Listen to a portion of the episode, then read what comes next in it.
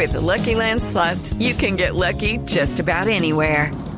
This is your captain speaking. Uh, we've got clear runway and the weather's fine, but we're just going to circle up here a while and uh, get lucky. No, no, nothing like that. It's just these cash prizes add up quick. So I suggest you sit back, keep your tray table upright, and start getting lucky.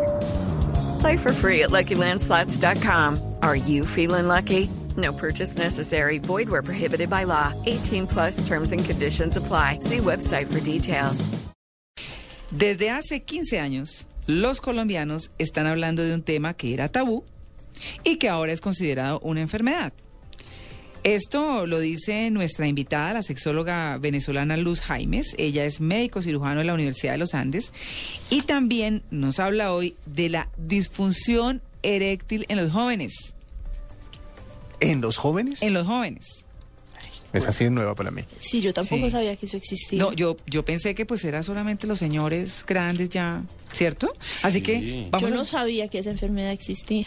Ah, bueno, Discúlpanos, en todo caso, ¿no? muy bien.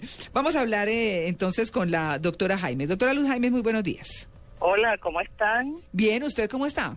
Bueno, un domingo en la mañana hablando de sexo está muy bien. Sí, yo creo que, no Pues- sé si para arrepentirse de lo que se hizo la noche anterior o para tener cuidado. Como uno no sabe bueno, cuánto le queda de espere- vida. no, esperemos que no sea para arrepentirse. Sí, sí, sí. Fíjense, así como ustedes se extrañan de pensar que hay disfunción eréctil en los jóvenes, así nosotros en la consulta también tenemos un porcentaje de gente que va porque hay unas fallas erectivas que ellos la manejan inadecuadamente que se pueden convertir en disfunción eréctil. Mm. Y esto es un, un tema que se ha convertido eh, en tema caliente en estos países, porque la alta venta los fines de semana de medicamentos para la erección en jóvenes ha ido creciendo con el tiempo y eso nos hace a nosotros pensar qué está sucediendo con la sexualidad de los jóvenes. Oiga, sí, muy curioso. Pero, doctora, pero, a ver, de- desde el comienzo, ¿esto es un tema físico o es un tema mental? No, fíjate, eh, cuando nosotros ab- abrimos el abanico de la prevalencia de la enfermedad, hay muchachos de 18 con fallas erectivas y hombres de 80 con fallas erectivas. En el curso de la vida puede aparecer la enfermedad en cualquier momento. Lo que cambia es el motivo, lo que estás diciendo tú, porque quizás en los jóvenes es más eh, psicológico por aprendizaje, por, por expectativas, por inseguridad, que en los mayores de 40 años que ya comienzan a tener una disfunción eréctil que puede comenzar como leve y se puede convertir en eh, grave. Entonces, siempre hay que evaluar, aunque sea el muchacho, siempre hay que evaluar la causa orgánica para descartarla Claro. porque causas orgánicas en los muchachos pueden ser estos muchachos que van al gimnasio, se inyectan esteroides y terminan con una falla erectiva. O los que se toman sin necesitar el Viagra, por ejemplo, ¿eso, eso puede tener esa consecuencia? Eh, no, no. Fíjate, eh, mm, Menos mal. los, mucha- los muchachos degeneran su nivel hormonal y ese nivel hormonal afecta la erección. Y en los varones de 30, 40 años, que son varones jóvenes, pueden ser este por cansancio, por fatiga, por angustia, por, por exceso de trabajo, mm, son causas quizás no orgánicas propiamente dichas, pero sí que tienen afectaciones corporales. Y en los mayores de 40 años son individuos con hipertensión, con diabetes, con problemas renales, con problemas cardiovasculares. Ah.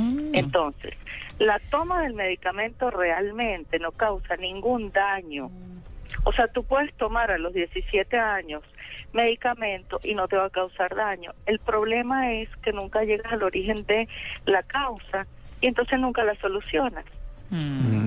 Cuando el medicamento hace daño es porque te tomas cuatro tabletas en un solo día, pasando de la dosis. No, Y ahí, porque- la dosis con- No, eso máxima quedan como para 100 salir corriendo. No, pero ¿y cómo? ¿Ah?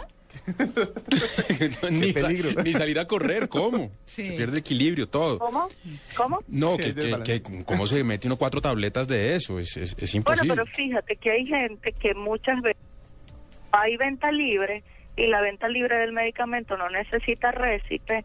La gente dice, bueno, un hombre de 50 años va a salir con una pavita de y necesita este demostrarle que, to- que, que tiene una sexualidad súper buena, él dice, bueno, si con mi esposa me tomo una, déjame tomarme aquí dos. Claro. Y ahí es cuando ocurren los inconvenientes, porque las crisis hipotensoras dan con dosis elevadas. De cualquiera de los medicamentos que hay en el mercado, porque está el sildenafil, el tadalafil, el vardenafil, ¿Y esos son, esos son qué medicamentos? Son para- versiones de... para la erección. Es que el Ah. genérico hay, es... hay tres, hay tres eh, eh, mm, como primos, pues, Ah. farmacológicamente hablando. Sí. Uno, uno es el sildenafil, que es el, el conocido como Viagra, el otro es tadala- tadalafil y el otro es vardenafil. Bueno. Y hay unos que tienen más riesgo con la toma de alcohol y hay otros que tienen más riesgo con comidas altas en grasas, porque no hacen efecto. El efecto disminuye si tú los consumes con, con las comidas. Y eso la gente, el, en, en general, pues desconoce todo este tipo de riesgos. Ellos van a la farmacia, la compran y listo, ¿no? Claro. Entonces yo creo que hay que educar a la gente, no es para que sepan los inconvenientes que pueden tener eh, en, en las dosis. A la gente hay que educarla de si tú vas a tomar el medicamento, por favor dirígete al médico. Claro, no, pues así como el otro día que estábamos hablando aquí de la conquista entre los muchachos y demás, y que vino un psicólogo especialista a hablar de que había hombres vírgenes a los 35, yo no me imaginaba eso, pues esto también Sí, está pero- siendo una noticia nueva, ¿no? Sí. La disfunción Sí, eréctil en los jóvenes. Sí, bueno, pero fíjate, en los jóvenes hay una característica que lo ves mucho, que es que los muchachos tienen eyaculación rápida.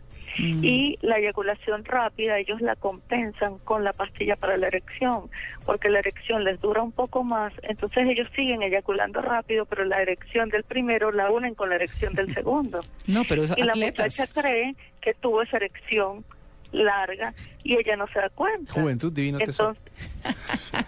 ¿cómo? Juventud divino tesoro, dice W. Juventud divino tesoro, que es un hombre de 35 de 40, él no puede unir la primera con la segunda. No. ojo. No, tiene que descansar, sí.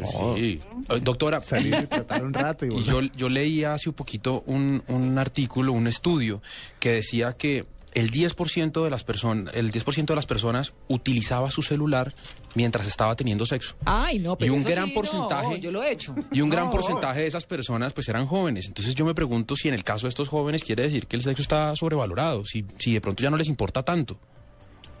No, fíjate, yo no creo. Yo creo que la sexualidad, este, siempre ha tenido su lugar de importancia y sobre todo en los varones. Los varones van con altas expectativas de rendimiento, los varones quieren demostrar su virilidad, los varones quieren que su erección esté inmediatamente al ver a su pareja y, y la erección se ha convertido así como el tema de mayor importancia para los varones, cosa que también les, les da una carga de angustia importante. Claro. Entonces, el tener o no el celular prendido o apagado, Ay, a mí me parece una un elemento no válido, porque cuando tú vas a, a tener sexo, pues tú pones una musiquita, prendes una velita, tú haces que el ambiente sea grato, cómodo, íntimo, pero si el celular te va a estar llegando los pines, te van a estar sonando las llamadas, imagínate el nivel No, chao, te vi. de concentración que vas a tener. Sí, no, eso nada que ver. Pues bueno, ahí está el tema. Eh, queda sobre el tapete. Busquen ayuda, jóvenes, ¿no? Y no se automediquen, que es una cosa importante. Doctora Luz Jaime, muchas gracias por su atención con el Ay, a la orden, muy buenos días, que la pasen rico hoy. Muy bien, usted también, 8 y 53.